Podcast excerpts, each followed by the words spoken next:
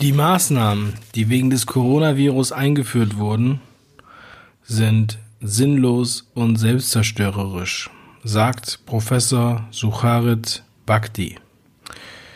Professor Bhakti ist kein geringerer als Facharzt für Mikrobiologie. Er war Professor an der Johannes Gutenberg Universität in Mainz und Leiter des dortigen Instituts für medizinische Mikrobiologie und Hygiene. Und ich möchte euch heute ein Interview vorspielen, hm, in dem der Herr Bhakti zeigt, also wie er die Sache sieht, warum er auch diese drastische Bewertung wählt. Ähm, ja, und ich finde, dass ähm, ihm zu wenig Gehör verschafft wird, da er ja auch eine renommierter, ein renommierter Mediziner ist. Ja, deshalb möchte ich euch das gerne heute zur Verfügung stellen. Das Originalinterview findet ihr auf seinem persönlichen YouTube-Kanal und äh, werde ich natürlich entsprechend in den Show Notes verlinken. Also ähm, schreibt mir gerne eure Meinung per E-Mail, teilt diese Sendung mit äh, euren Nächsten. Teilt auch gerne das Video. Ähm, und ja, ich denke mir, es ist wichtig, dass wir da ähm, das Bild, was, was uns dort gezeigt wird, einfach mit dem im richtigen Licht betrachten. Und ähm, wenn wir so schwerwiegende Maßnahmen erleben, die hier ja quasi auch täglich äh, verschärft werden, dann ja, möchten wir doch wirklich auch gut informiert sein über die Gründe dafür und nicht nur emotional aufgeladen, ja? Denn ja, wir dürfen ja nicht vergessen, das Ganze hier wird ja gemacht. Also mit dem Ganzen meine ich ähm, Kontaktsperre. Man sagt ja nicht Ausgangssperre dazu. Genauso wenig wie das, ja, egal. Ähm, auf jeden Fall ähm, diese Maßnahmen und dass halt unendlich viele Leute hier auf einmal nicht mehr arbeiten, dass hier Unternehmen ja, erhebliche Schäden davon tragen, die man auch überhaupt nicht mehr auffangen kann. Deshalb sollte man, wenn diese Maßnahmen sinnlos und selbstzerstörerisch sind, wie Herr Bakti hier beschreibt, gleich in diesem Interview, dann sollte man diese Maßnahmen doch so schnell wie möglich beenden. Oder wie auch der gute Herr ähm, Drosten sagt, der Virologe Christian Drosten, er, der hat ja auch einen eigenen Podcast, ja, beim NDR, und er sagt, im Interview beim Fokus, dass er für eine Lockerung wäre. Das hat er Freitag gesagt. Statt Ausgangsbeschränkungen. Okay? Also, das ist hier eine interessante, ein Informationsgewicht auf dieser Seite, aber anscheinend hat die Regierung da andere Pläne. Deshalb jetzt dieses Interview. Ich freue mich auf dein Feedback. Und ähm, ja, also ich werde weiter diese Sachen kommentieren und ähm, freue mich, wenn du was draus machst. Liebe Grüße. Ich melde mich zum Ende der Sendung nochmal.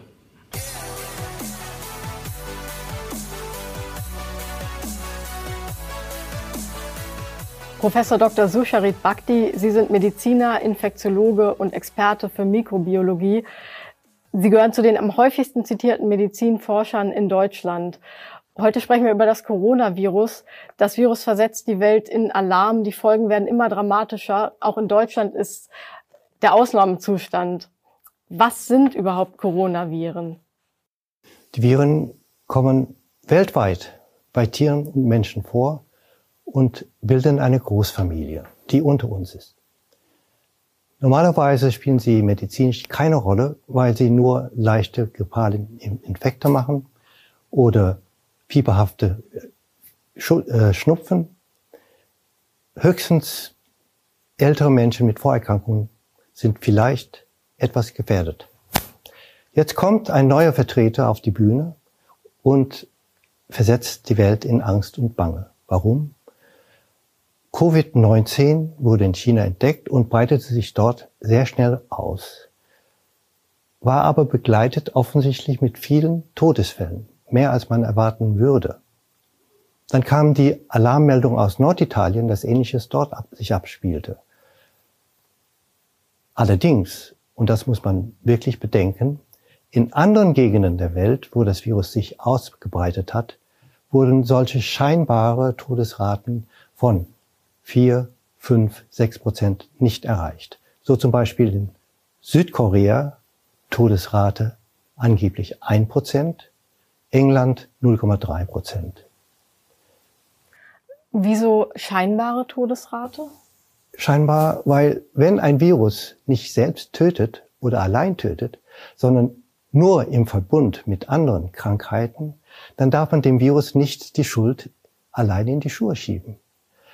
Dass dieses passiert bei Covid-19 ist nicht nur falsch, sondern gefährlich irreführend, weil dadurch vergisst man, dass viele andere Faktoren, lokale Faktoren, mit einer entscheidenden Rolle spielen können. Zum Beispiel, was eint Norditalien mit China? Was haben sie gemeinsam? Frage, Antwort, die horrende Luftverschmutzung, die die höchste in der Welt ist. China ist, also Italien ist eigentlich China Europas. Die, die Lungen der Menschen in diesen Gebieten sind ganz anders vorbelastet und erkrankt als unsere Lungen.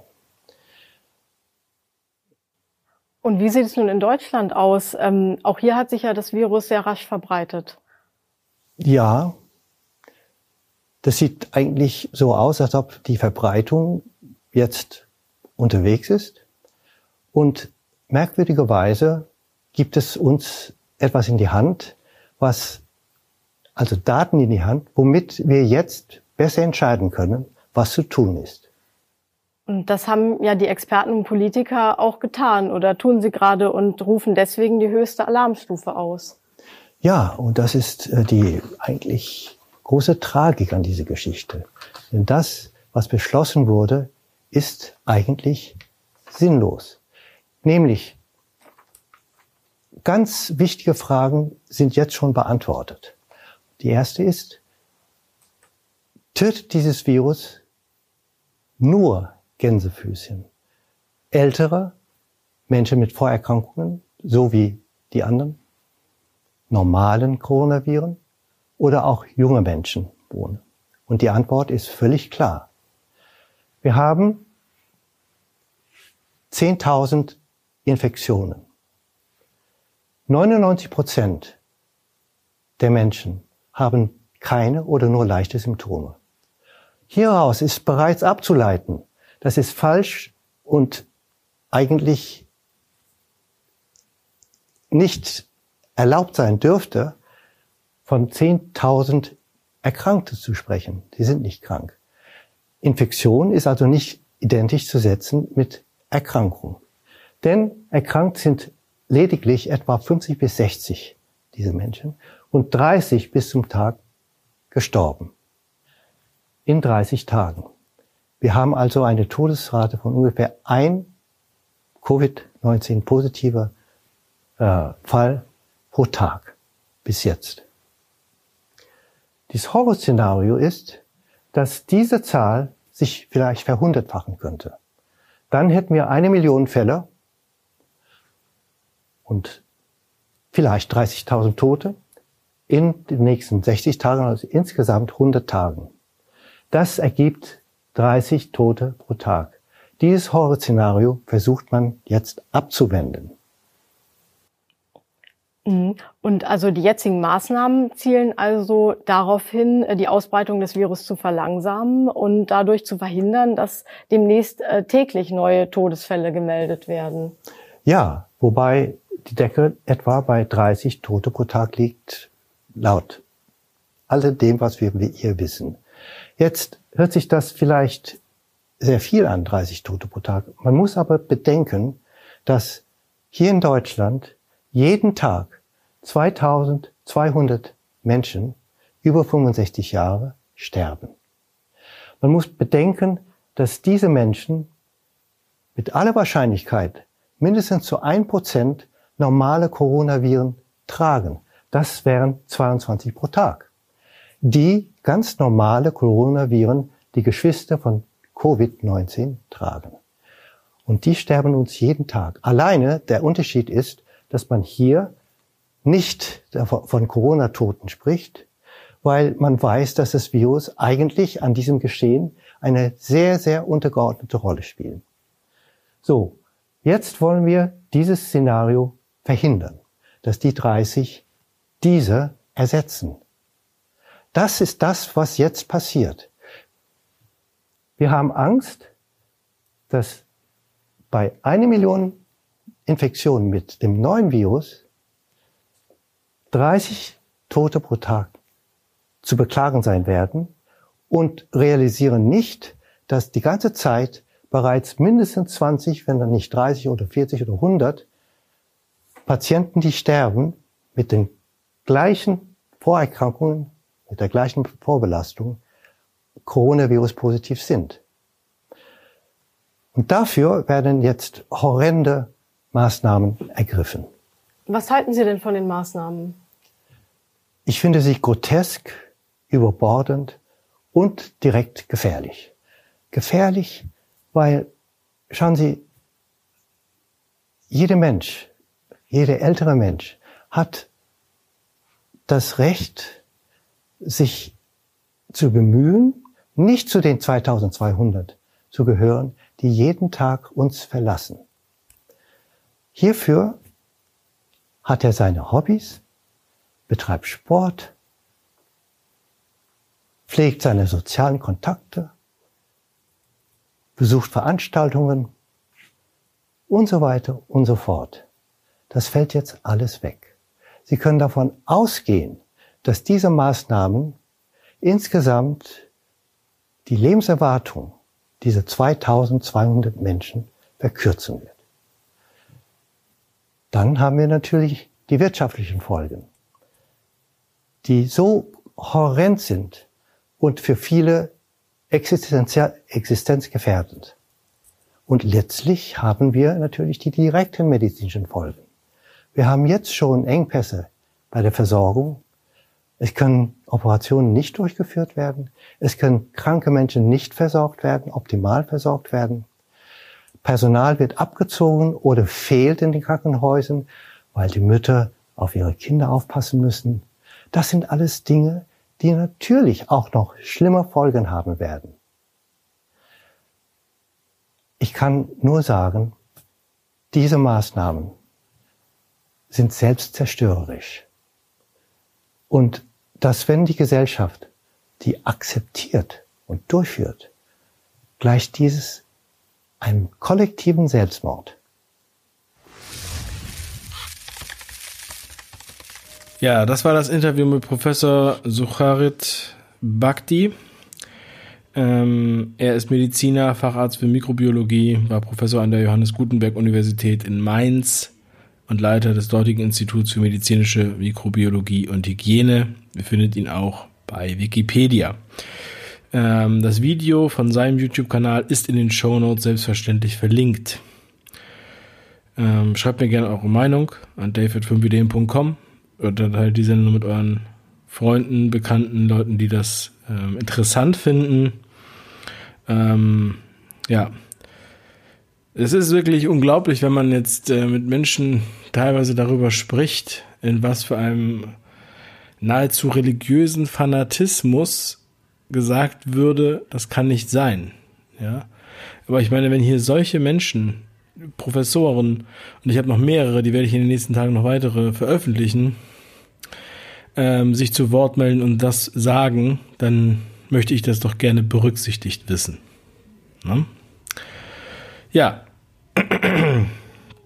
äh, wie gesagt, schreibt mir ein Feedback und an alle Eltern und an alle Familien ein Hinweis. Wir starten am Sonntag den Hausarrest Podcast. Ein Podcast von Familien für Familien. Und jeder kann interaktiv auch mitmachen und Beiträge einreichen. Und äh, wir machen das fertig. Ihr könnt euch kostenfrei daran beteiligen. Sendung für Erwachsene und Sendung für Kinder machen. Alle Infos und ähm, Eintragung für den Start auf hausarrest-podcast.de. Hausarrest-podcast.de. Dort gibt's alle Infos, trag dich da einfach ein und am Sonntag einschalten. Wir wollen mit dem Podcast charten. So, ganz liebe Grüße und noch einen wundervollen Tag. Tschüss. Ach so. Bitte bleibt gesund.